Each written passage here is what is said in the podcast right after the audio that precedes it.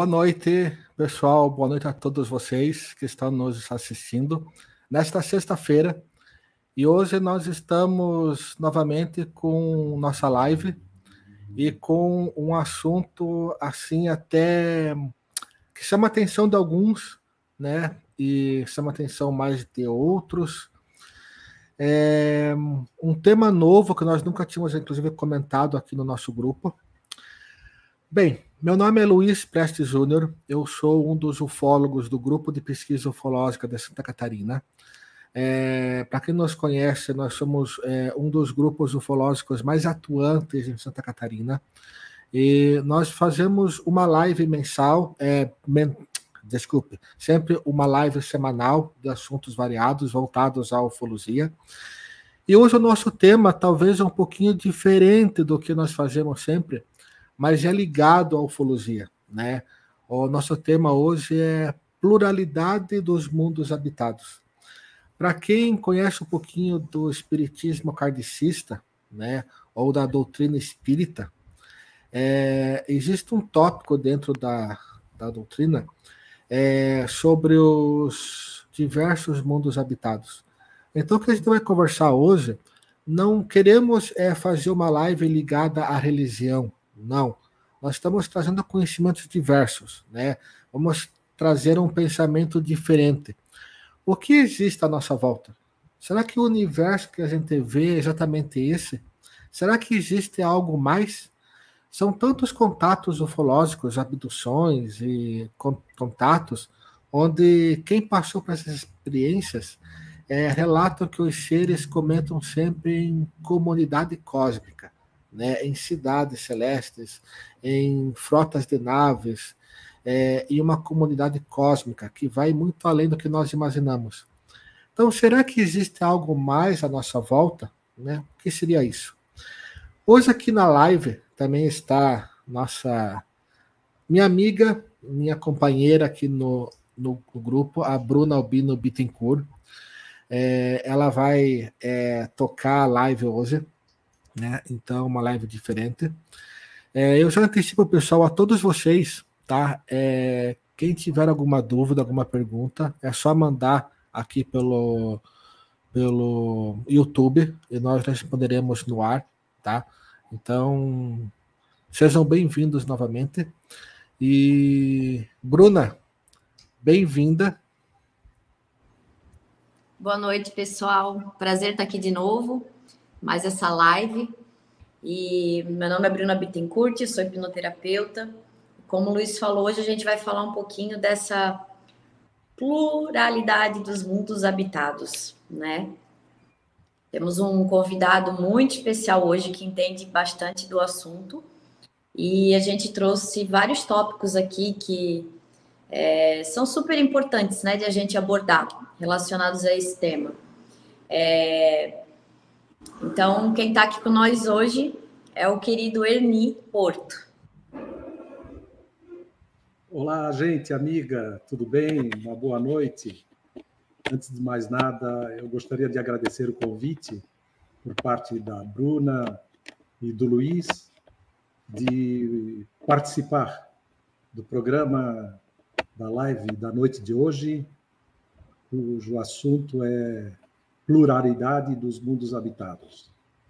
Eu sou uh, kardecista, espírita, kardecista, né? já desde da época de, das décadas de 90, e desde então eu estudo com bastante profundidade as obras do codificador da doutrina e, e, e todas as outras obras paralelas publicadas posteriormente é, é, então, assim, olha, essa a doutrina espírita é, que tem muito a ver com o aspecto da ufologia. É, a, a gente não está aqui para causar uma imposição ou uma violência às crenças de quem quer que seja, né? pois há espaço para todos.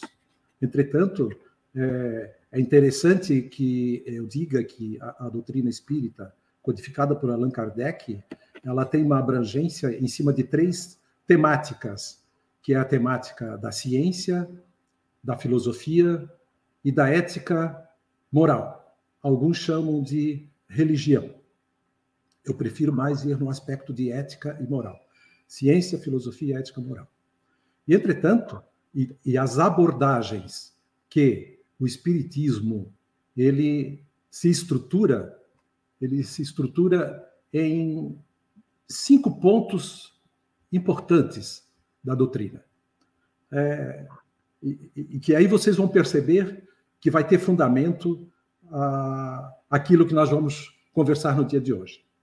Então, o, esses princípios básicos são o seguinte: o primeiro deles considera como a existência de Deus.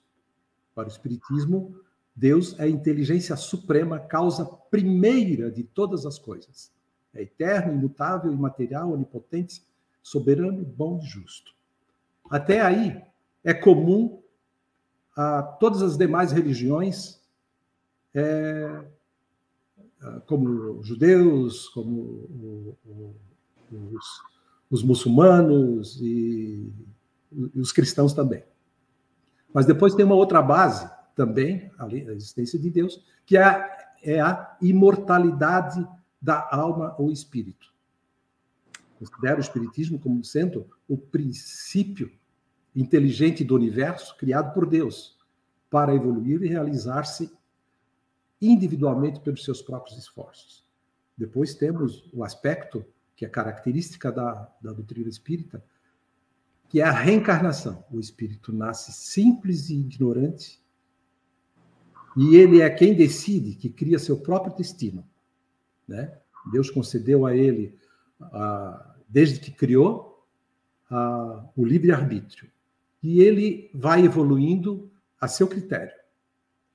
E como a quarta base da doutrina espírita é a comunicabilidade dos espíritos. O homem é o espírito imortal, que não desaparece com a morte física, com a morte orgânica.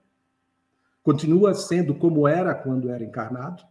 Se era bom, continua sendo no plano invisível bom. Se era trabalhador, continua sendo trabalhador. Se era preguiçoso, continua sendo preguiçoso. Né? Se era culto, continua sendo culto. Se era medíocre, continua sendo medíocre. Eles estão por toda parte.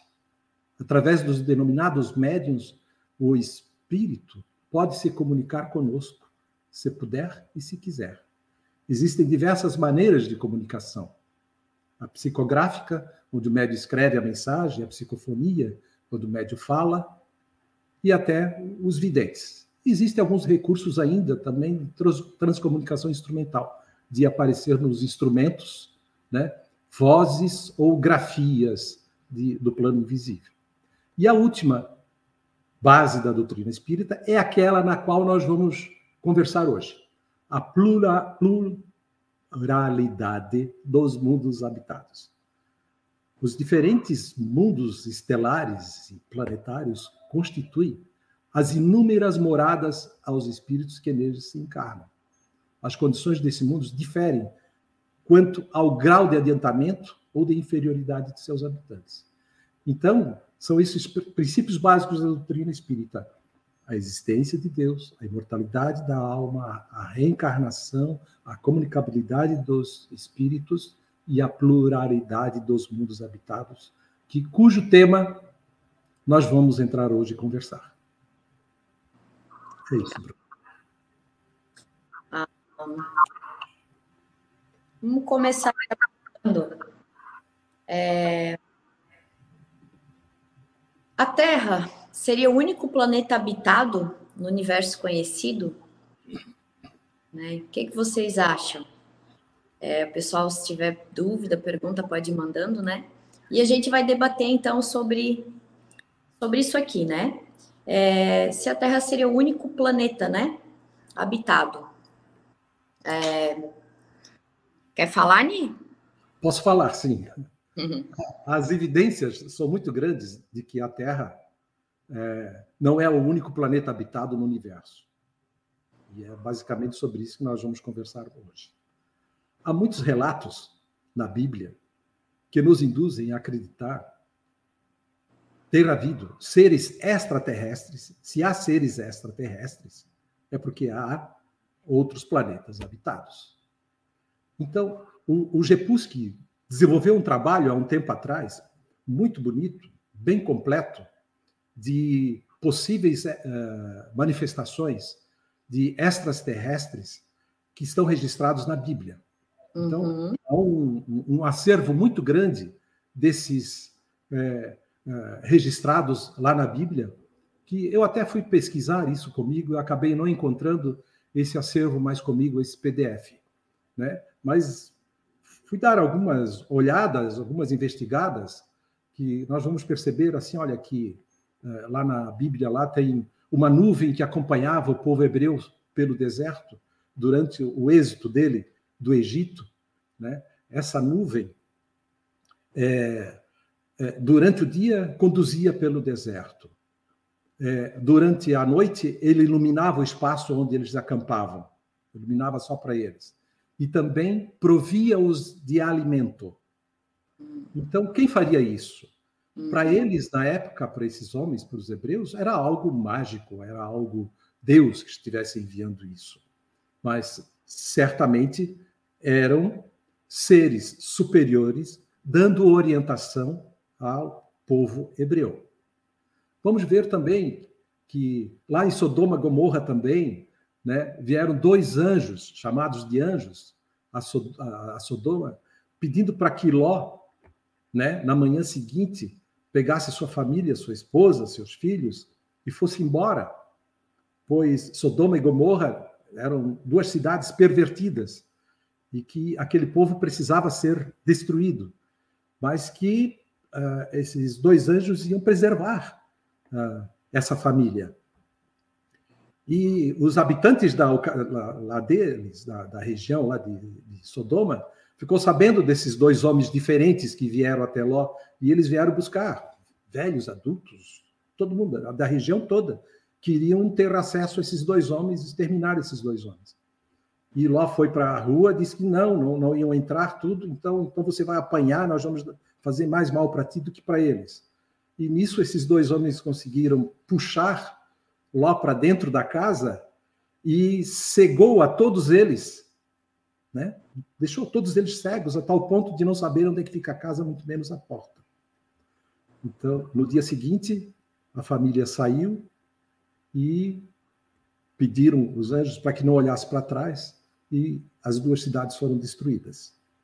Agora, que força brutal é essa que se teria? Quem seriam eles, esses seres, dando essa devida orientação com aparência de humano, segundo está lá na, em, em Gênesis, que tinha essa força né, de destruir uma cidade, de é, talvez até com armamento mais, muito mais superior do que nós temos hoje em dia. Né? Então, aí são exemplos que nós vamos que esses destruíram Sodoma e Gomorra. É, também lá em Zacarias a gente vai ver outra passagem também, onde, onde, é, onde o, levanta os olhos e vê um, um rolo volante, né? Esse rolo volante e, e, ele é dotado de duas rodas e saem deles dois seres viventes parecidos com homens e que aquele, aquele rolo uh, volante, na medida que o, os homens andavam, é, aquele rolo volante também andava, como se aquele rolo volante fosse dotado de um espírito de inteligência também. Né? Então, é um controle remoto, alguma coisa lá que está é, é, tá lá escrito na Bíblia, e quando a gente lê, meu Deus, isso aqui, o que, que é isso que estava lá? Então, seres superiores de envergadura superior, dotados de uma inteligência superior, estavam orientando os homens da época. Nós vamos perceber também que tem, temos o caso lá de é, Elias. Elias, por exemplo, é, tem um fato uh, na Bíblia que ninguém sabe. Quem me chamou a atenção foi isso meu pai uma vez. Porque meu pai, quando casou, pode ser cômico, mas ele ganhou de presente da mãe dele uma Bíblia né? Ele leu a Bíblia por três vezes. Ele adorava é, que os pregadores viessem em casa aos domingos falar sobre a Bíblia. Então, ele é que dominava o assunto.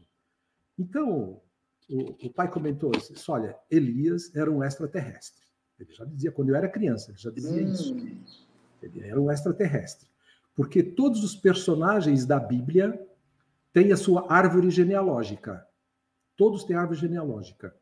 Não que tivesse sobrenome como nós temos o sobrenome nosso, mas eles têm, porque Ezequiel é filho de Zebedeu, que Zebedeu é filho de Chico, que Chico é de Francisco, Francisco é de João e assim por diante. Né? Então, se sabia a árvore genealógica. Elias, não. Ele não tinha, não continha. Ele simplesmente apareceu na sociedade da época. E assim, da mesma forma, como que ele foi embora? Está escrito lá como que ele foi embora, então, na, na Bíblia que ele foi subiu aos céus numa carruagem de fogo. Olha só. Como que eles iriam chamar alguma coisa para ter uma propulsão a fogo, né? Ou, ou, que aparelho? O povo da época, né, Bruna, ia chamar isso de quê? Carruagem de fogo. Se Era fosse um foguete, uma aeronave, alguma coisa assim. É. Né? Seria, né? Então, é, são esses fatos né, que, que, que dá a entender que existem seres que são de outra dimensão, ou de outro universo, ou de outro planeta, que nos faz crer que há pluralidade de mundos habitados. Uhum. Né? Então, é, tanto que eu, como sendo é, espírita, e eu Portanto, eu devo fazer menção nisso da, do livro dos Espíritos, em que Allan Kardec pergunta aos espíritos superiores, na questão 55, uh, são habitados todos os globos que se movem no espaço? Perguntou Allan Kardec. Ah, e o que é interessante, antes disso, porque não era um, um, uma única resposta que Kardec recebia. É, Kardec ele fazia questionamentos e mandava os questionamentos para a Bélgica, para a França, para a Alemanha, para a Áustria, para a Austrália também, para a Grã-Bretanha, fazia a mesma pergunta. E ele aguardava um tempo e recebia as respostas. E por incrível que ele pareça, ele recebia as respostas com a mesma grafia, com a mesma pontuação, com o mesmo conteúdo de resposta. Então, com base nisso, ele escreveu então a, a doutrina. Então, são habitados todos os globos, todos os globos que se movem no espaço? A resposta dos espíritos foram: sim. E o homem terreno está longe de ser, como supõe, o primeiro em inteligência, em bondade e em perfeição. Entretanto, há homens que se têm por espíritos muito fortes e que imaginam pertencer a este pequenino globo o privilégio de conter seres racionais. Quer dizer, tem gente que acha que o mundo daqui, nós da Terra, somos os únicos. É uma vaidade e um orgulho muito grande, né? Julgar que Deus criou esse universo que nós não temos nem noção da dimensão que é esse universo. Então, Deus povoou de seres vivos todos os mundos, concorrendo todos esses seres para o objetivo final, que é a evolução. Acreditar que haja somente no planeta que habitamos é duvidar da sabedoria de Deus. Uhum. Ele não fez coisa alguma, eh, né? Que, né? Ele não fez nada inútil. Certo? A esses mundos há de que há dado uma destinação mais séria do que nos do que é, recriação às nossas vistas. Uhum. Né? Aliás, nada há, nem na posição, nem no volume, nem constituição física da Terra, que possa induzir a suposição de que o homem goze do privilégio de ser o único no universo. Né? Nós, nós também fomos ver, Bruna, foi lá na década de 90, desculpa, na década de 60, surgiu um, um filme é, de ficção científica ah, uma, 2001, Uma Odisseia no Espaço. E também nessa ocasião foi lançado o livro de Eric von Däniken, eram os deuses astronautas. Uhum. Esse livro eu perdi, não sei que fim, eu acho que acabei doando, porque era um livro tão velho, tão velho, né? Acho que foram um dos primeiros livros de, de ufologia, né? Que fez esse estudo de todas as civilizações antigas, né? Que demonstram que o, o homem comum da época não tinha a capacidade e a tecnologia para criar todos aqueles monumentos que foram criados e que ainda existem ainda hoje. Uhum. Né? Então, até, continuando ainda, é, do Kardec, às vezes, para a gente conseguir ter uma compreensão, porque nós olhamos para os outros astros e nós não vemos nada, além do nada, só aquele orbe. Então, o Kardec perguntou: é a mesma constituição física dos diferentes globos? Ou seja, é a mesma constituição física que nós temos aqui, é a mesma constituição física dos demais orbes do universo? Eles responderam: não, de modo algum se assemelham. Então, não sendo uma só para todos a constituição física dos mundos, seguir-se-á tem organizações diferentes os seres que os habitam. Então, os seres que habitam esses outros orbes têm também constituição diferente? Sem dúvida, do mesmo modo que o vosso. Os peixes são feitos para viver na água e os pássaros no ar. Uhum. Então, os seres em outros planetas, né, tenham atmosfera ou não, eles também são da constituição, na, na da, da, do, daquele orbe, daquele, da, da, daquele habitat lá, os seres vão se desenvolver naquelas condições lá. Uhum. Né? Imagina se nós não, não desconhecêssemos, uh, se não houvesse nenhum peixe na água, no mar e nos rios, nós jamais iríamos admitir que houvesse vida no mar. É. Jamais iríamos admitir. Então, mas está aí, ele sendo habitado, o mar. Tem também o, o, o, muita gente que estuda a ufologia, Bruna, deve ter é, já lido a respeito da, do paradoxo de Fermi. O paradoxo de Fermi ele foi nomeado pelo físico Eric Enrico Fermi. É uma contradição, ah, por isso chama paradoxo, relacionada à total falta de informação da ciência sobre a existência de civilizações terrestres. Né? Face ao número gigantesco de estrelas e planetas que existem no universo. Então, Drake, agora eu não me lembro de onde que é esse Drake, ele montou uma fórmula com nove ou seis variáveis para chegar ao número de planetas habitáveis na nossa Via Láctea. Ele chegou ao número de 300 bilhões de planetas. Nossa. Na Via Láctea. Só na Via Láctea. Só na Via Láctea, em condições habitáveis. Uhum. Imagina só. Então, aí dá para a gente perceber, então, que uh, nós não somos os únicos aqui. Nós não somos os únicos no, em todo esse universo uh, gigantesco que nós não fazemos a menor ideia do tamanho dele. Uhum. É muito egocentrismo, né? Achar que só nós somos seres inteligentes e só existe vida na Terra, né? Isso, isso. É bem isso mesmo. É, o, o, homem achava que o Sol girava em torno da Terra. Isso. Copérnico perdeu a vida por conta disso, ao afirmar isso, né? Galileu Galilei teve que se retratar, né, para não morrer, mas ficou lá na prisão, né? É bem isso mesmo. Bem isso mesmo. E onde a Terra se, se encaixa, né, nesses tipos de mundos habitados? É, ao meu ver, isso aqui é uma escola, né? A gente está aprendendo para evoluir, né? Existem planetas menos evoluídos, planetas mais evoluídos, planetas físicos e não físicos.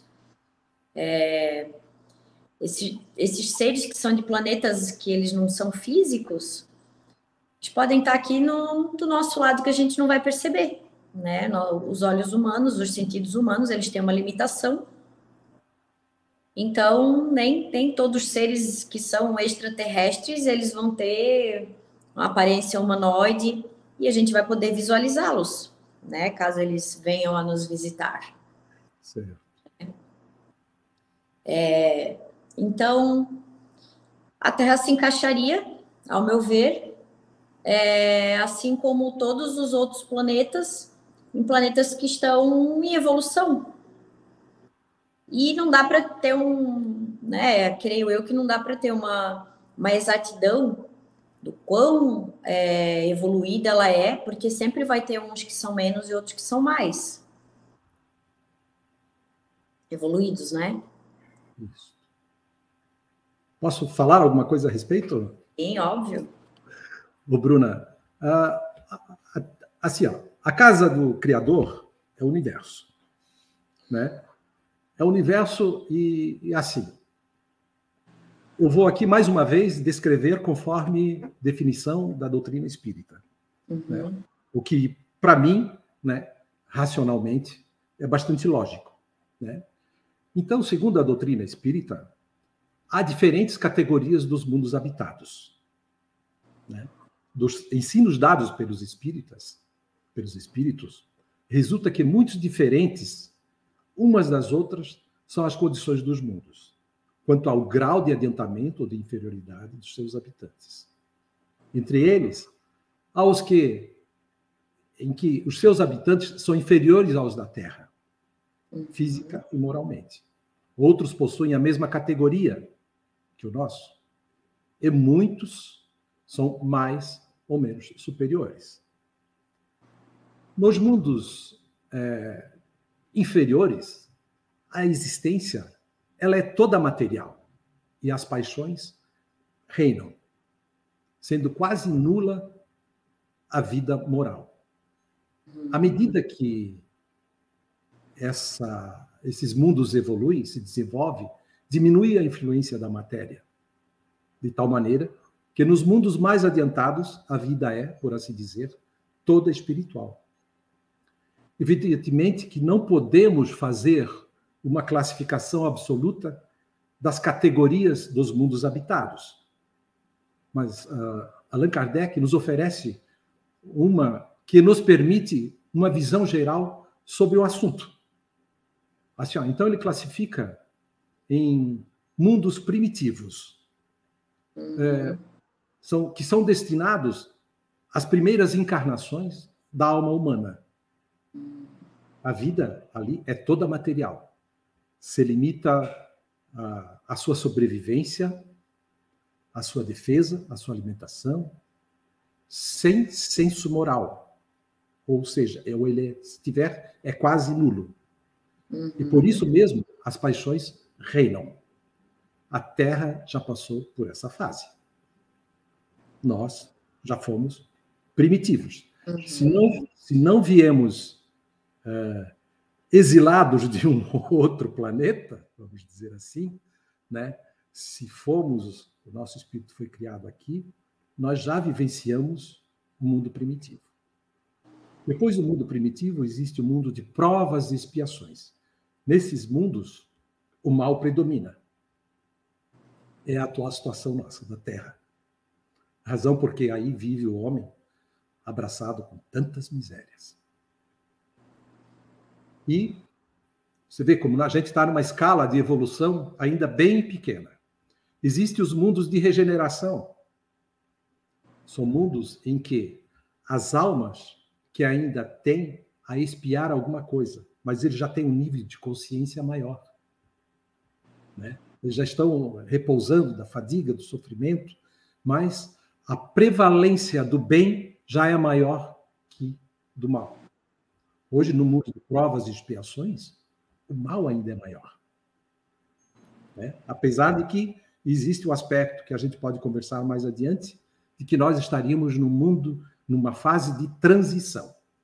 Podemos uhum. conversar mais adiante.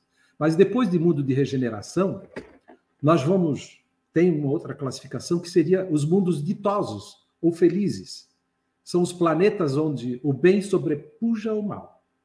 E por isso Ali a felicidade impera. E, finalmente, os mundos celestes ou divinos são as habitações de espíritos já depurados.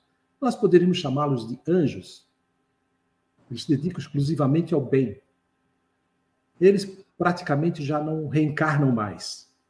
Uhum. Se eles reencarnam, é para cumprir missões muito especiais a uma comunidade ou a uma humanidade que precisa, tal qual como podemos citar Jesus. Uhum. São enviados especiais de mundos celestes, né, trazendo a mensagem para o, o, os habitantes do planeta.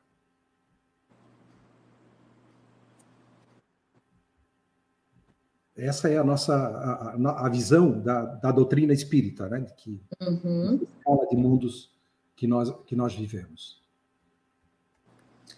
E haveria uma comunidade cósmica à nossa volta que não podemos enxergar? Olha, Bruna, segundo a doutrina espírita, no universo não há espaço vazio, tá? Uhum. Nem tampouco aquilo que consideramos vácuo. Então, há de uma certa forma uma matéria que nos escapa aos sentidos e aos instrumentos. Isso está contido na questão, do, na questão 36 do Livro dos Espíritos. Já numa visão espiritualista, onde abrange as outras denominações, há sim uma comunidade cósmica à nossa volta que não podemos enxergar. Uns chamam de comando estelar, outros de projeto Terra, e ainda a, própria doutrina espírita a, alega que há uma legião de, de espíritos nas mais diversas escalas superiores que cumprem missões de proteger e orientar a humanidade. Claro, são visões diferentes, a doutrina espírita das os outros espiritualistas, mas que são com base em princípios diferentes. Mas o, o foco é o mesmo. Uhum. Definições claras, por exemplo, para nós, que o nosso governador espiritual é Jesus, que o mesmo acompanha a Terra desde a sua criação. Que ele é governador de outros mundos também, de mundo primitivo, de mundos de provas e expiações, que é o nosso, de mundos de regeneração, exemplo, Capela, ele também ele governa Capela, que ele conta com uma legião muito grande de espíritos mais evoluídos do que nós, encarnados e desencarnados, que acompanham toda a evolução do nosso mundo, mas que não podemos enxergar. Uhum. A da nossa limitação, por vivermos num mundo de densidade material muito densa. Uhum. Claro que toda essa comunidade contribui para a humanidade nos mais diversos campos do conhecimento humano, transmitindo informações através dos contatados, uhum. para o estudo, para gerarem melhorias genéticas na humanidade. Mas, acima de tudo, as maiores comunicações são imperceptíveis até pela humanidade. São informações sugeridas e recebidas pelos humanos na forma de intuição, nos mais diversos campos do conhecimento humano, para o desenvolvimento de novas tecnologias, na área da medicina, da engenharia, telecomunicações e assim por diante. Uhum.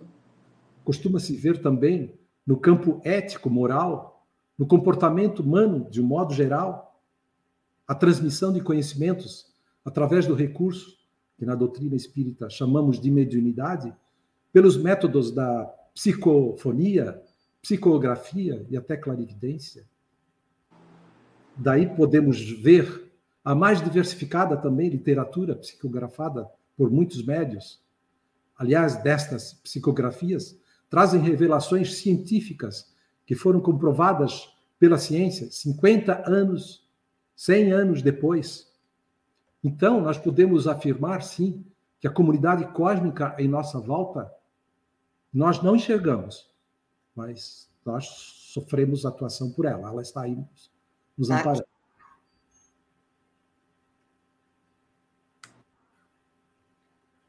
E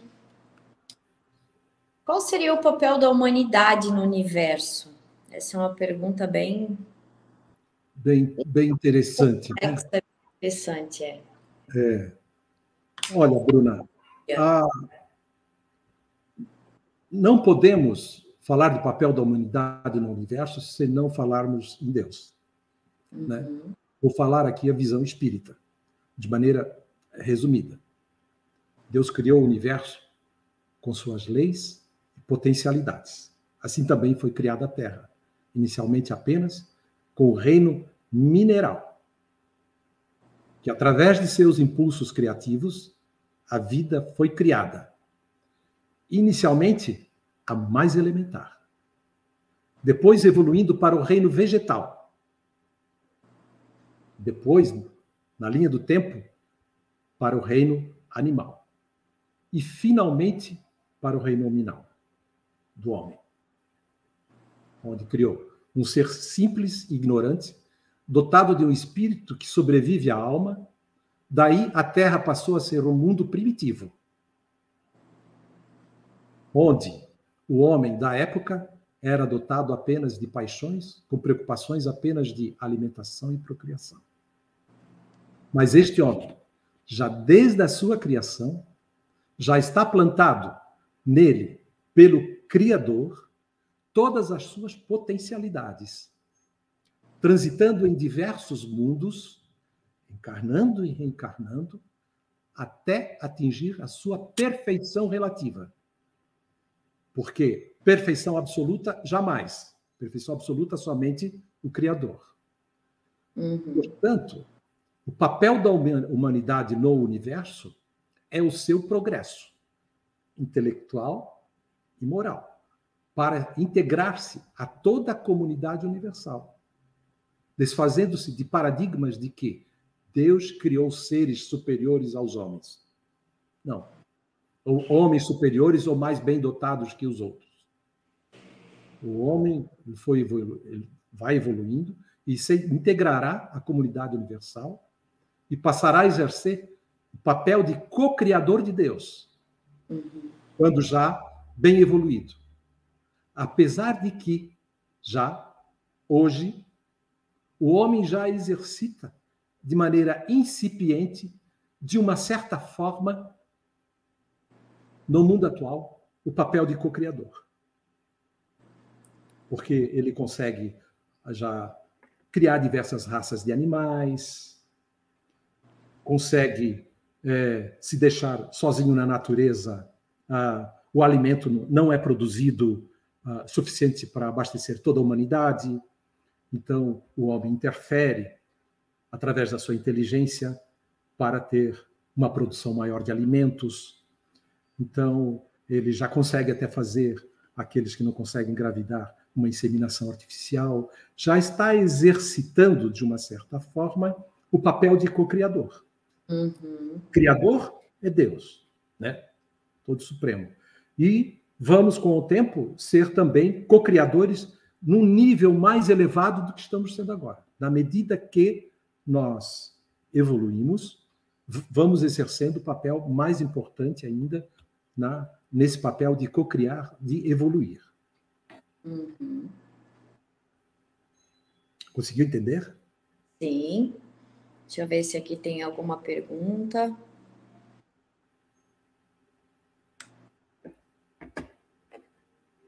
Não. Pessoal comentando mesmo.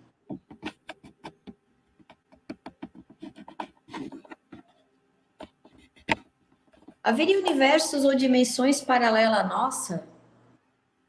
É... O que, que a doutrina falaria sobre isso, Ni? Fala sobre isso. Olha, Bruna, é, não só a doutrina, por muito tempo, ah, falar sobre universos paralelos foi tabu entre a, a comunidade científica. Uhum. Mas os multiversos estão cada vez mais populares entre especialistas. É, basicamente porque muitas das teorias vigentes prevêem a existência deles. Esse é um conceito chave até universos paralelos não são teorias em si, e sim previsões de determinadas teorias.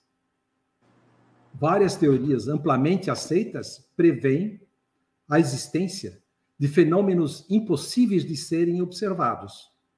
Uhum. Assim, ó, a teoria da relatividade geral, por exemplo, prevê o interior de buracos negros. Perfeito? lugares que nunca poderemos acessar. Uhum. Mas que, apesar de não poderem ser estudados diretamente, não são opcionais na teoria da relatividade. Eles fazem parte da teoria da relatividade. Então, muitos cientistas renomados, uh, me falta memória alguns, um deles que eu li alguns livros, Stephen Hawking, aquele que tinha um problema, estava na, tetraplégico, se comunicava por computador, né? O homem era um gênio, né? Ele defende a possibilidade da existência de multiversos. Uhum. O problema é que há muita confusão quando se fala no assunto, porque ninguém sabe de qual tipo de universo paralelo se está falando. Uhum. E isso aumenta a dificuldade de aprofundar as discussões. Agora já, para a doutrina espírita, tudo que a ciência vier a desbravar sobre o universo paralelo ou dimensões paralelas à nossa, vai endossar plenamente, visto que, segundo o Espiritismo, o universo, na sua totalidade, é habitado por seres inteligentes. O que a doutrina coloca é que, conforme os seres ou espíritos, em grau inferior, intelectual e moralmente, não conseguem ver e interagir com mundos superiores. Já os seres, ou espíritos mais evoluídos, conseguem ver interagir com seres de mundos inferiores. Isto é explicado pela vibração, pela vibração que cada ser vibre, vibra, conforme seu grau de evolução. Uhum. Por exemplo, nós humanos, pelo grau de evolução que estamos, somos ainda crianças como seres da criação. Não conseguimos compreender e ver seres de superior capacidade intelectual e moral e seus respectivos mundos. No passado, seres superiores que exerciam papel de orientação da humanidade, o homem da época os tratava como Deus, ora como anjos, ora como deuses ou Espírito Santo, etc. Todos nós sabemos que tudo no universo é energia, nas mais diversas vibrações e aglutinações. Para a doutrina espírita, o Criador, que é a inteligência suprema, causa primária de todas as coisas, criou o universo, que são todas as energias do mundo, e também criou o espírito. Então, tudo quanto existe são coisas muito, muito distintas no universo. Deus, universo e espírito. Nós, humanos, no estágio ainda inicial de evolução, nos identificamos com energias negativas demandadas pelos sentimentos inferiores, originados principalmente pelos nossos, pelo nosso ego. O apego. O apego, a raiva, o ódio, a vingança. São esses os nossos atributos. Uhum. Então, dentro deste mundo que vivemos, se localiza o que chamamos também dentro do nosso universo, o umbral, que é uma região completa de desarmonia fundamentada na dor e no sofrimento que se originam nas frustrações existentes, tanto no espírito quanto no ser humano. É uma região onde normalmente todos nós, ao desencarnarmos, iremos estagiar um pouquinho ali para nos depurarmos um pouco nessa região umbralina. Né? Hum. Há outros seres, por exemplo, que já não, já vão para outras colônias espirituais e, e, vão evoluir por aí afora. Uhum. Então, mas na medida que o espírito se liberta de seus sofrimentos, culpas, egoísmo, ódio, etc., né, ele vai se harmonizando, vai se libertando dessas energias densas, sua alma vai enchendo de luz e conseguindo evoluir espiritualmente, passando a habitar esferas mais elevadas. Né? Então, ah, como estagiamos ainda no mundo de energias densas, dada a nossa vibração, nossa evolução, tudo que conseguimos ver, perceber e tocar são essas energias densas. Hoje vemos a Terra como o mundo mais lindo que possa existir. Não vemos beleza, nem condições naturais habitáveis na Lua, em Marte ou em outro planeta do sistema solar, ou fora dele, ou até mesmo em estrelas. Tudo parece árido para nós sem condições de vida orgânica nestes orbes. Entretanto, Bruna, na medida que vamos evoluindo, adquirindo novos, novos níveis de consciência através da nossa mudança de vibração, vamos nos sintonizando com energias mais sutis, passando a ver e perceber o mundo de maneira diferente, mais bela, com mais vida, mais harmonia, mais luz, mais equilíbrio. Tudo isso nesses mundos que hoje nós enxergamos de uma maneira muito árida. Uhum. Assim, a Lua, Marte, Vênus, o próprio Sol, todos os demais órgãos do universo têm sua beleza, condições completas e harmoniosas para outras civilizações, que são imperceptíveis e até incompreensíveis para nós humanos que vivemos na chamada terceira dimensão. Há um autor espírita que nem é tão estudado e conhecido, talvez porque ele abrange seu estudo exclusivamente sob aspecto científico, uh, não adentrando no campo ético-religioso, mas nas diversas energias que regem o universo.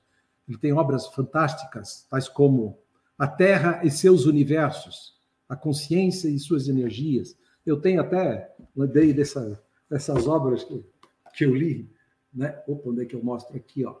Aí. Né? A Terra e seus universos. Né? Uhum. Né? É, também, esse aqui, Consciência e suas energias. Essa Terra e seus universos ele define a Terra contendo sete universos. É, nós estamos no sétimo, ou seja, na face da Terra hum. e também abaixo da Terra, até a região da, uh, da camada atmosférica. Acima já começa o sexto universo.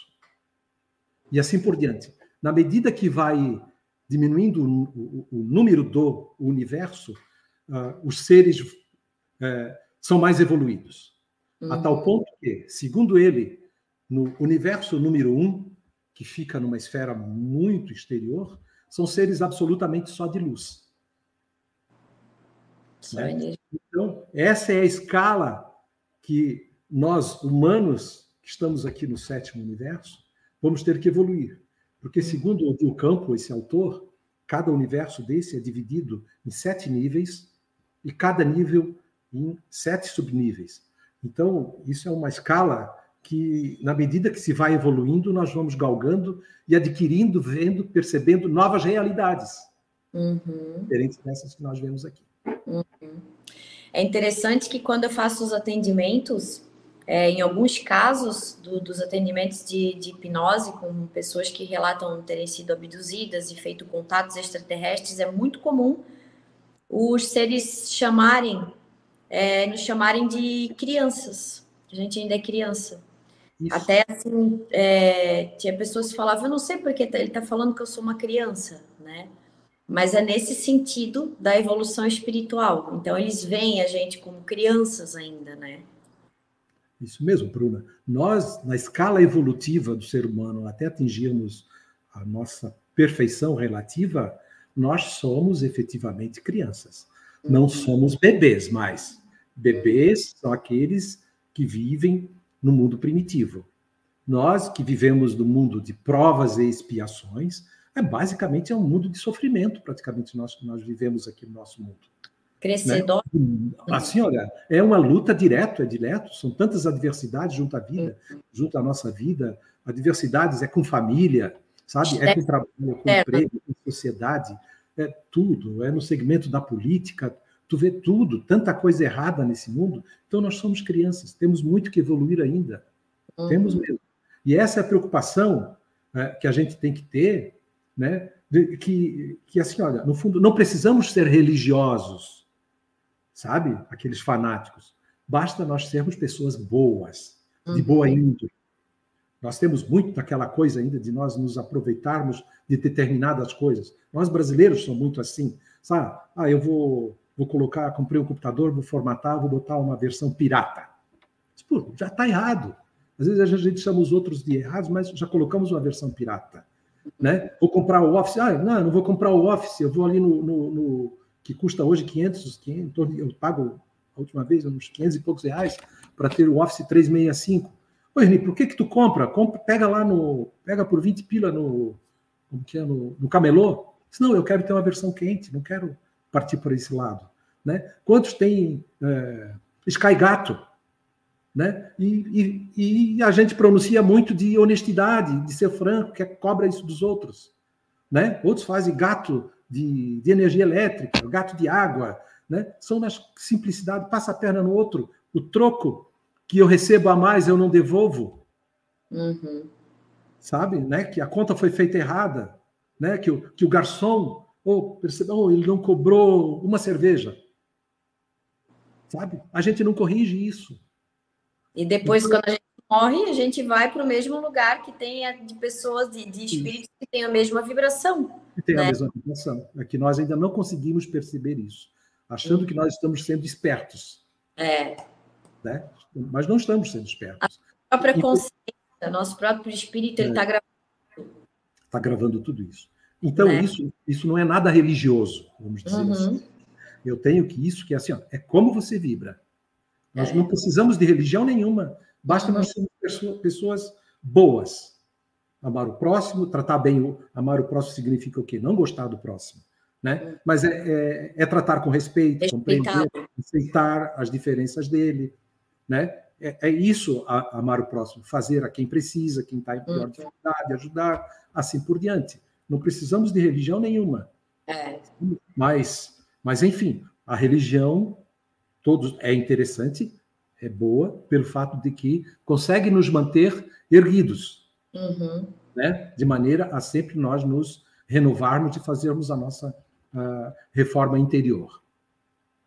É, tem até um desenho que mostra assim um peixinho dentro do aquário. O aquário é uma religião e o peixinho no mar aberto, né? Que é a espiritualidade.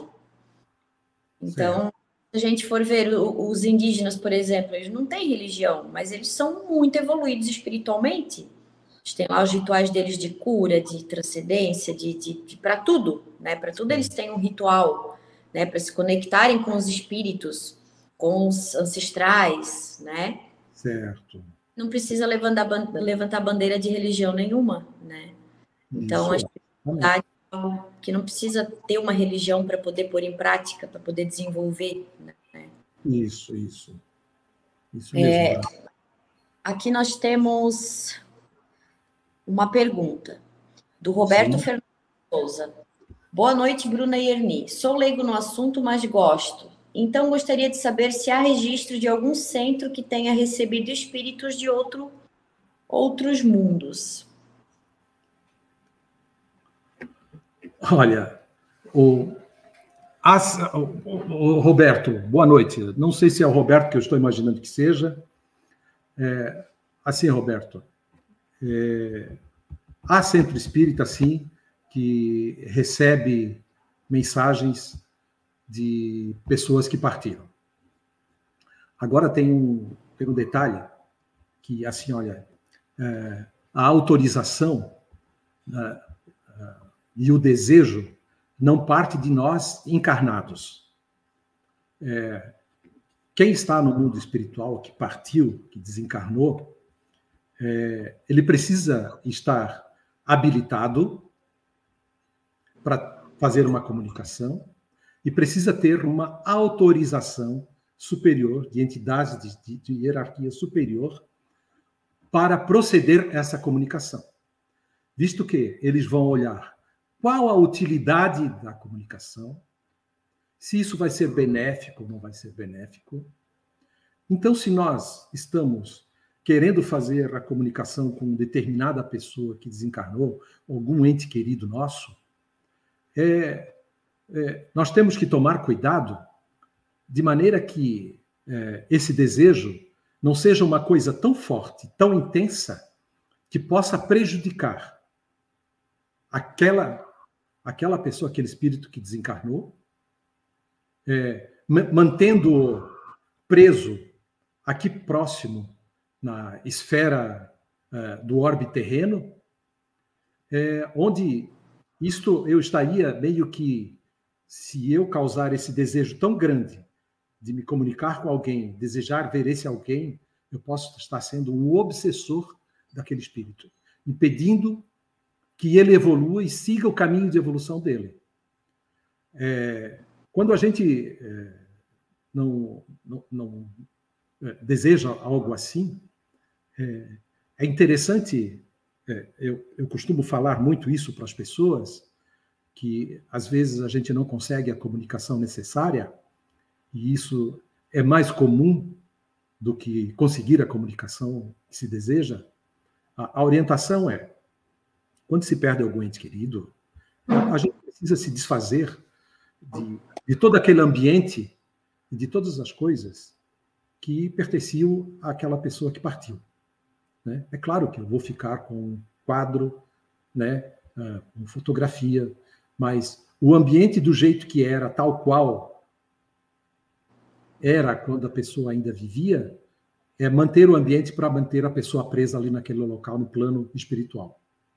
E isso segura o desenvolvimento e a libertação daquele espírito, e também segura a libertação desses que vivem aqui no mundo ainda encarnados. Então, a melhor coisa é se desfazer do que tem, e, acima de tudo, qual a sua crença que tiver, mande rezar uma missa de sétimo dia, alguma coisa assim. Né?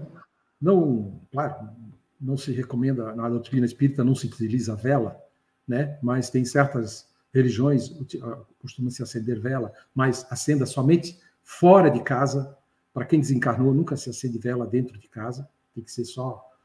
Eu ainda não sabia de nada disso, acendi uma vela para alguém que tinha morrido dentro de casa. Foi uma, foi uma experiência terrível, terrível para mim, que, né, infelizmente ainda, e era um suicida. Né? Então, é, é, imagina, foi. Eu não conseguia entrar dentro da minha casa, eu dormia no carro. Né? É, então, sabe, e a minha perna vivia, então, o espírito rastejava uh, segurando a minha perna, eu sentia, porque eu tenho sensibilidade, né? Mas, de qualquer forma, todos nós, todos os seres encarnados, têm sensibilidade a tal ponto de nós transmitirmos o nosso sentimento a aqueles que partiram. Uhum. E a recíproca é verdadeira, do outro lado também. Então, o melhor é orar por essas pessoas, se apegar mesmo em Deus que acredita, Jesus, em Deus, Nossa Senhora, fala com o pastor, de maneira a se libertar para esse espírito é, encontrar o seu caminho no plano espiritual. Então, com certeza, esse espírito vai encontrar paz e quem estiver aqui na Terra também vai encontrar paz. E temos também os, os trabalhadores da luz que às vezes vêm aqui e, e usam né, dessas pessoas palestrantes para se tornarem um canal de comunicação, né?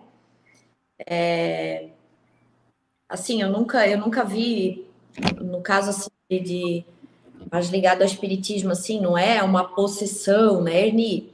Não é. Mas é, é utilizado o corpo da pessoa, a voz dela para se comunicar, né? Me fugiu a palavra agora. Eu estava com ela na cabeça até agora, agora fugiu. Quando é. Como que chama? Quando recebe esses espíritos, esses espíritos que podem ser de outros planetas. Podem ser, podem ser sim. Nós, na, na, na, casa, atualmente eu já não estou vinculado a nenhuma casa espírita, né? mas na casa espírita que eu, que eu frequentei, a última, é, nós recebíamos comunicação, sim, da constelação do cocheiro, né? recebíamos comunicações belíssimas de lá. Então, são seres extraterrestres, né?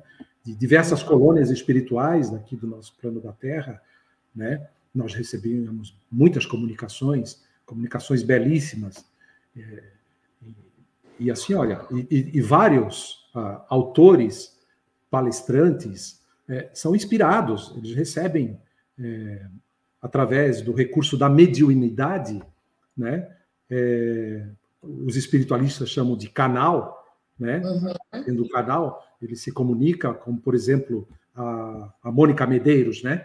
Ela se auto-intitula um canal para o espírito da Sheliana uh, se manifestar. Né? Sim. Né? Então, ali, então são espíritos mais elevados de luz que vêm transmitir mensagens para nós. Né? Uhum. O que é diferente, que é um processo, processo obsessivo é diferente. O processo obsessivo é quando é, é. se prende, prende o espírito um ao outro. Nesse caso, não. Aí é uma mediunidade voltada à elevação espiritual uh, daqueles a quem vem a mensagem. Aí é a canalização, né? Isso é a canalização. Uhum. E o Adriano Souza, Adriano, um abraço. É, boa noite. Tenho curiosidade em saber mais sobre como aumenta a população, tendo em vista a reencarnação. É... Olha, essa, essa pergunta eu mesmo já fiz, eu fui atrás da resposta e obtive a resposta. Aqui no orbe terrestre, atualmente no orbe terrestre, nós temos aproximadamente 22 bilhões de espíritos, entre encarnados e desencarnados. Entre 21 e 22 bilhões de espíritos. Então, nós estamos assim, olha, numa fase, é, Adriano, é, não sei se você já ouviu falar, que o nosso planeta está passando por uma fase de transição. Né? Essa fase de transição, ela, esse nome já foi intitulado pela doutrina espírita é, na, quando ela foi codificada, e hoje está cada vez mais em voga, e ela consegue se explicar porque nós estamos migrando o nosso planeta de provas e expiações para planeta de regeneração. Então, assim, Adriano, é, tem sido dada as oportunidades a todos os espíritos, a última oportunidade, porque muitos do passado, todos nós somos grandes devedores do passado. Todos nós, encarnados e desencarnados, fomos grandes devedores. Né? E é importante que cada um de nós é, faça a sua reforma interior e evolua de maneira positiva. Foi dado a oportunidade, né, no mundo maior, para que todos viessem, encarnassem, de maneira a ter a última oportunidade até porque, na verdade, nós tivemos uma moratória, segundo Chico Xavier, de 50 anos, porque e, é, em 69, quando o homem pisou a Lua é, e já tinha desenvolvido a bomba atômica, se o homem chegou até lá, ele poderia ah, causar muitos danos ao planeta Terra, ao sistema solar, e assim por diante. Então, nessa ocasião, a, gente, a doutrina espírita tem informação que Jesus se reuniu com seus grandes mensageiros no plano astral, no comando estelar, e foi solicitada à humanidade uma moratória de 50 anos de maneira a não entrar numa guerra nuclear. E nós conseguimos. Tivemos a Guerra Fria, e conseguimos superar. Porque se não tivéssemos é, superado essa fase, é, entraríamos em processo de destruição muito grande e a recuperação nossa ia ser mais dolorosa. Entre mentes, isso não aconteceu, graças ao próprio homem, mas, assim, olha, uma grande parte da humanidade de seres, tanto encarnados quanto desencarnados, está sendo concedida a sua última oportunidade. Os que estão reencarnando, e que se ele for aprovado, ele permanecerá. Os que não forem aprovados, que ainda tiverem débitos e não conseguiram reconciliar-se consigo mesmo, serão exilados do planeta Terra. Então, muitos muitos já que já desencarnaram, que não tem mais jeito, já estão sendo já estão sendo é, exilados do planeta. Muitos ainda vão encarnar, vão errar. Nós podemos verificar que existem juízes que erram tremendamente, gentes da lei, como erram, estão fracassando em seus, em, em, uh, uh, nas suas missões. Né? Então, ou mesmo aquele homem comum também que deveria seguir né, a, a, a, sua própria vida, acaba ainda cometendo determinados delitos, adquirindo mais débitos para si, consigo mesmo, esses, ao desencarnarem, serão exilados do planeta. Então, nós vamos passar por uma fase de transição, que pode procurar por aí. Nós estamos numa fase de transição planetária, onde poucos, não sei precisar o número, mas poucos ficarão na terra. E são aqueles que estiverem vibrando de maneira mais superior, maneira mais elevada. Os que estiverem ainda ligados àquela coisa de passar a perna no outro, né? de roubar, de cometer crimes, de se envolver com drogas, com isso, com aquilo, que não está preocupado consigo mesmo, nem com o próximo, estes serão expurgados, serão exilados. Porque, caso contrário, porque o que faz ser um planeta de regeneração? Prevalecer mais o bem do que o mal. Não é o planeta em si, a estrutura física, são os seus habitantes. Então, nós precisamos ter uma massa de espíritos vibrando de maneira elevada, vibrando de maneira elevada, e os outros sendo expurgados. Por isso há uma luta, sabe, Bruna? No plano espiritual, a luta é muito maior do que aqui no nosso plano terreno. Que só reflete. Que, reflete a nós aqui, olha. eu tenho a informação que a, nossa presidente nos passou na ocasião que nós somos, cada país tem um governante espiritual, como se fosse tutor ou protetor. Cada país tem o, o, o seu representante. E o Brasil tem o Ismael, é o anjo Ismael, um ser elevado, em que ele, toda semana, ele pega as suas legiões de, de guardiães também, de soldados, com suas naves, na sua, daquela sua dimensão, de maneira a expurgar a energia negativa que nós geramos e que o plano invisível gera sabe? Então, o trabalho lá, a briga entre o plano espiritual, no plano espiritual, Era, né? entre os superiores e os inferiores, é muito intensa, é muito forte. Muitos uhum. de outras religiões chamam de demônio, sabe? Então, a, a vida desses espíritos, eles não querem. Eles sabem que o último momento deles está chegando, que eles vão ser, vão ser expurgados. Terão que ser expurgados. Caso contrário, a, a Terra não vai uh, migrar para um planeta de regeneração. Estes, vários deles já, já foram já foram expurgados. Ah, um exemplo que é expurgado daqui, do, que vive praticamente isolado numa colônia, é Hitler, né? Ele, quando ele desencarnou, ele já foi. Na hora, ele já foi, não foi dado mais oportunidade nenhuma para ele. Não, não quero mentir, eu acho que é Plutão, um lugar assim, muito inóspito que ele está lá, e ele vai passar lá alguns milhares de anos. Uhum. Né? Sofrendo o que ele fez sofrer os outros. Né? Uhum. Então, assim, né, Bruna? Então, a, a, população, ela, ela é grande, sim. Ela é grande, está se reencarnando, mas nós temos uma população de espíritos no nosso orbe, entre encarnados e encarnados, na faixa de 21 a 22 bilhões de espíritos. Portanto, tem muito espaço para muita gente ainda reencarnar. Se vai ou não vai, Logo, essa quantidade toda, imagino que não, porque certamente muitos serão é, exilados, mas por conseguinte, convém lembrar que muitos espíritos de outros planetas serão, virão migrar para o nosso planeta. Aliás, muitos deles já estão encarnados aqui. Muitos uhum. deles já estão encarnados. E quando, Bruna, quando nós entrarmos nesse novo momento, nesse novo planeta de regeneração, a ciência vai crescer tanto, já cresceu, já recebemos muita tecnologia. Nós vamos crescer tanto em ciência e tecnologia, sabe? E no plano psicológico também, vamos evoluir muito. Vamos passar a, a nos comunicar também já de maneira incipiente, de maneira telepática entre nós. Sabe? Já vamos começar a exercitar.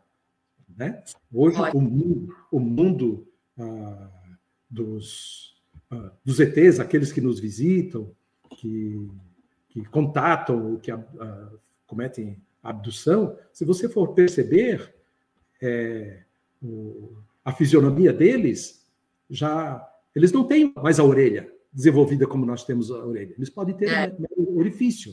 Né? Nós temos ainda essa coisa feia chamada nariz para poder respirar eles têm dois pequenos orifícios, né? uhum. né?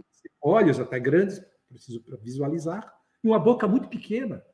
É. Entretanto, uma cabeça grande para adotar toda a inteligência deles, o cérebro deles.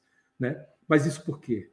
Porque eles já chegaram num nível elevado em que a comunicação entre eles já não ocorre da forma como ocorre com a gente. Nós nos comunicamos através da voz, é. não é? Através da voz, através da escrita, uhum. ouvindo. Mas no mundo onde não há ar, porque a voz ela só consegue existir onde há, onde há existência de ar. Se não há ar, não tem como, não tem como se comunicar através da fala. Né? Então eu digo, se um, se o, imagina a explosão, o barulho que dá uma estrela ser devorada por um buraco negro. Meu Deus, é incapaz de. Não tem barulho nenhum. Não tem, porque não tem ar. Agora tem sim, vibrações que são emanadas. Uhum. Né? Mas a fala, como nós precisamos, na medida que nós emanamos vibrações através das nossas cordas vocais, e ela mexe com o ar, daí é que sai esse som. Então, por isso, essa essa, essa necessidade de nós termos esse nosso corpo tão estranho comparado ao, aos, aos ETs. Né? Uhum. E nós temos aqui mais uma dúvida do Projeto 93. Oi, Roberto, um abraço para ti. Roberto também tem um, um, podcast chamado Projeto 93. É, eu participei na semana passada desse podcast. Eu tenho uma dúvida. Professor Erni Porto, existem colônias como o nosso lar e entre outras, nos outros mundos também? Ou isso é uma criação plasmática de nós humanos desencarnados? Olha, é, como é seu nome é o Projeto 93? Como é o nome dele? É Roberto. Ah, Roberto. O Roberto. Olha, nos outros planos, nos outros orbes, eu desconheço que haja ah, é, colônias espirituais tal qual tem aqui no nosso orbe terreno. Agora, eu quero crer, Roberto, que deve ter mais ou menos dentro, dentro do mesmo princípio, agora é o Ernie que está falando, não com base na doutrina espírita, né? que nos outros orbes também deva ter é, escalas evolutivas dentro de cada orbe. Porque é, uma civilização que passa a habitar, que habita um certo orbe, um certo planeta, ele não estagia na sua inteligência, ele não para a sua inteligência, ele continua permanentemente evoluindo é, em, em, escala, na medida de que vai evoluindo, ele, mas só que ele, a evolução dele não é para migrar já para um outro planeta mais evoluído. Ele vai subir em escala de densidade, de dimensão diferente. Eu acredito que deva funcionar, ser mais ou menos da forma como é aqui no, no, no planeta Terra. Ter os diversos universos num orbe, e cada universo desse ter diversos níveis e cada nível subníveis, onde em cada um subnível desse é, vivem seres com graus de inteligência similares, diferentes dos outros subníveis. É a forma que eu consigo entender comparando a nossa aqui da Terra, Roberto. Espero ter conseguido atender a sua dúvida. É... E ele também faz mais uma pergunta: quando um espírito evolui ao ponto de co-criador, chega ao nível parecido com Jesus Cristo? Por isso o pessoal confunde Jesus com Deus? Olha, como co-criador, nós já, de maneira incipiente, nós já somos co-criadores. Tá? Na medida que nós vamos evoluindo, vamos ser co-criadores de Deus. Evidentemente que nós vamos chegar um dia evoluirmos tal, oh, mas isso vai ser longe, tá? É bilhões de anos, né? Porque imagina só, Jesus acompanhou a criação do nosso planeta Terra. Então ele está no plano celestial, plano divino. Ele é um co-criador de Deus. Ele mesmo diz, tal, ele é tal pai, tal filho. Não que seja a mesma instituição, não que seja o mesmo, né? Mas ele atingiu a sua perfeição relativa, porque perfeição absoluta, Deus. Então, o espírito, na medida que vai evoluindo, ele vai ah, participando de maneira cada vez mais complexa na medida que ele vai evoluindo, porque vai depender da capacidade intelectual e moral dele para assumir responsabilidades tão importantes. E nós, Roberto, portanto, nós vamos fazer toda essa escala assim. Por isso o universo é tão grande e ele continua ainda em expansão. Nós vamos fazer essa jornada de bilhões de anos e vamos chegar lá. Talvez possa ser um pouco assustador para vocês. Nós vamos chegar lá a sermos ainda tal qual como é Jesus. Então, nessa ocasião, nós seremos, participaremos da criação de novos mundos, novos planetas, governaremos planetas em forma de, de, de primitivos, de provas de expiação, de regeneração, assim por diante. O próprio Jesus disse: Vós sois deuses. Não foi? E isso está implantado dentro da nossa semente. Se nós pegarmos uma mera semente de laranja, digamos, olha, dê para alguém aquilo ali, o que, que é isso? Ah, é semente. Mas o que está contido nela? É assim somos nós. Nós somos uma semente. Plantação divina. Espírito divino.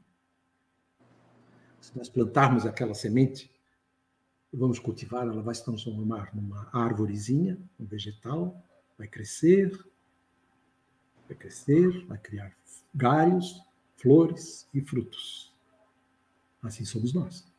Nós somos ainda, dentro dela, daquela semente, está contida todo o laranjal. Dentro de nós está contido todo o universo também. Temos toda essa potencialidade. Depende exclusivamente de nós, de nós evoluirmos e chegarmos até lá para atingirmos a perfeição relativa e ajudarmos a ser co-criadores de Deus no universo. Espero ter conseguido responder. E tem um comentário aqui é, do Ailton Zella. O planeta já vibra em frequência maior, ver frequência de Schumann. É...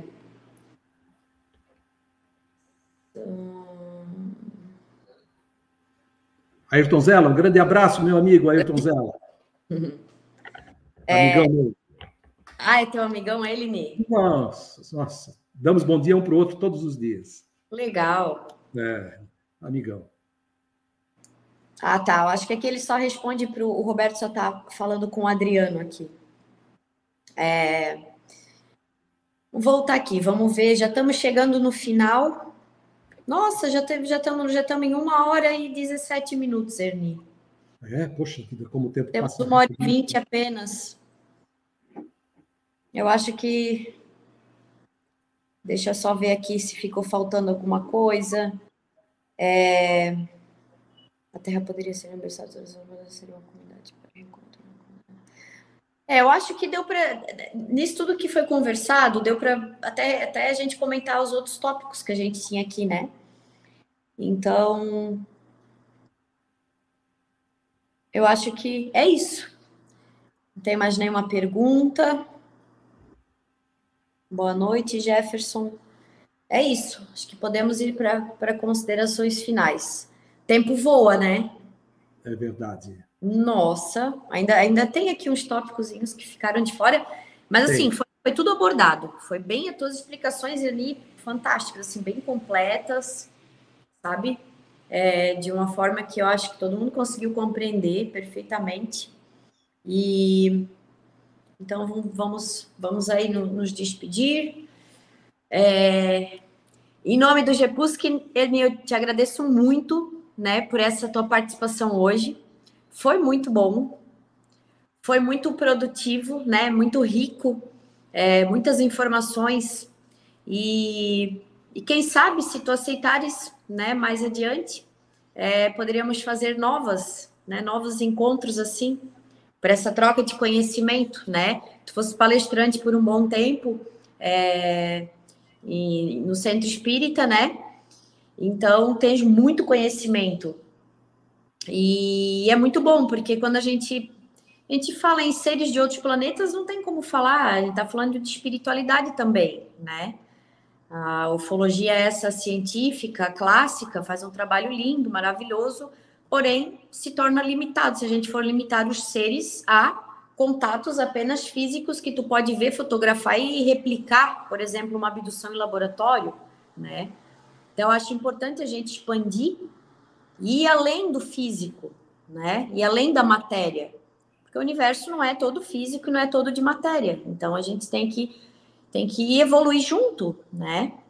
E por isso que a gente está fazendo esse trabalho, trazendo um pouco de espiritualidade também, para a gente sempre buscar entender esse fenômeno é, num todo, né? Então, a gente queria te agradecer muito pela participação e que tu volte sempre, né? E um, um abraço aí para todo mundo que estava participando, para a mãe, para minha mãe, né? Teve, teve, mais alguns familiares que falaram que iam estar tá aí. E eu deixo agora as palavras finais de para ti, Erli.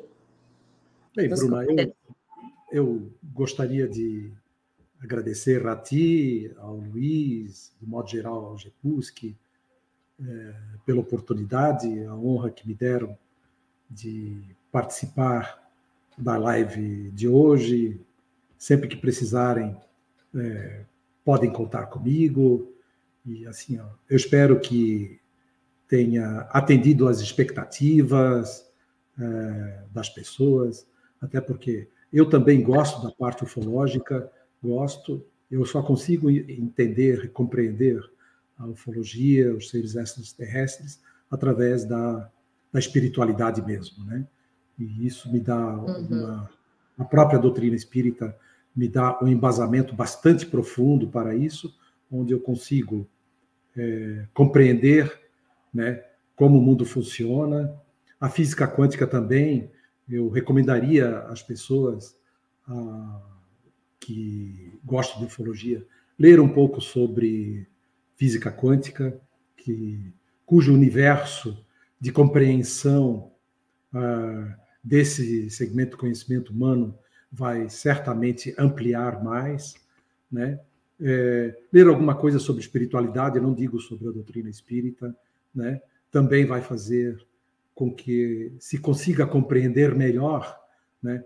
Todo tudo aquilo que acontece com a humanidade ah, ao longo de toda a história da humanidade, desde que o homem é homem, né? É, que ele se conhece como ser humano, até hoje é, existe a, a, a, comunicação com seres superiores é, com o homem. Então é de fundamental importância a gente conseguir compreender isso, né? Conseguir compreender de maneira a fazer parte dessa comunidade cósmica, né? A gente já está preparado para mais adiante, mais adiante a gente, né? Se, se aparecer alguém aí está a fim de se comunicar, se contatar comigo, o presente, eu estendo a mão, eu vou, sabe? Né? Ou se for para fazer uma viagem astral, né? Isso com relativa, não com tanta frequência, mas vez ou outra eu consigo fazer essa viagem astral também. Então, são conhecimentos que a gente passa a adquirir e vivenciar, que dá uma tranquilidade para a gente muito grande, né? E uma esperança também muito grande, desse mundo que a gente vive, que é um mundo assim, olha, tão turbulento, né, com tantas injustiças, né, e a gente vê como uma esperança, né, esse mundo dos extraterrestres, da espiritualidade, como uma esperança para a humanidade. Um grande abraço a todos e foi um prazer estar aqui contigo, Bruna, na noite de hoje, nesta live. Obrigada, Ernie. A gente vai deixar os nossos contatos ali, de, ali embaixo, depois na descrição, se alguém quiser enviar para mim alguma pergunta ou até para o Erni. Podemos deixar teu Instagram, Erni? Ou teu e-mail? É, pode ser o meu e-mail. A gente vai deixar o e-mail do Erni, se Isso. alguém quiser uma pergunta, tiver alguma uma questão, né, a Isso. respeito assuntos que abordamos aqui. Depois a gente vai deixar, tá bom? Boa noite a todos e até mais.